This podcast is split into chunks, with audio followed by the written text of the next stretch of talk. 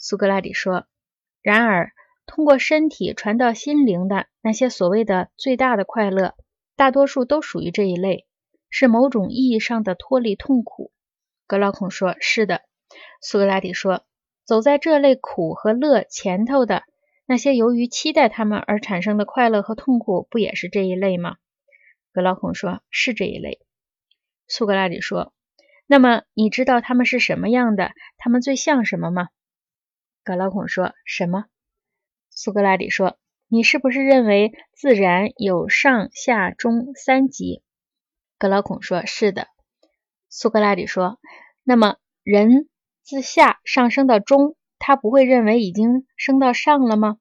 当他站在中向下看到他的来处时，他不会因为从未看到过真正的上而认为自己已经在上了吗？”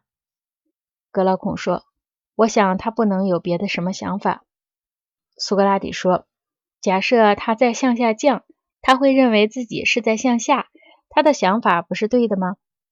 格劳孔说：“当然对的。”苏格拉底说：“他之所以发生这一切情况，不都是因为他没有关于真正的上中下的经验吗？”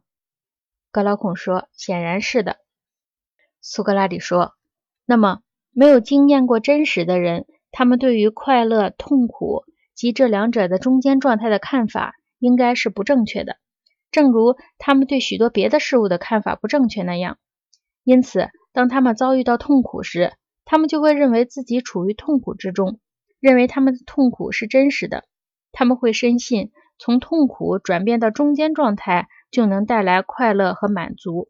而事实上，由于没有经验过真正的快乐，他们是错误的对比了痛苦和无痛苦，正如一个从未见过白色的人把灰色和黑色相比那样。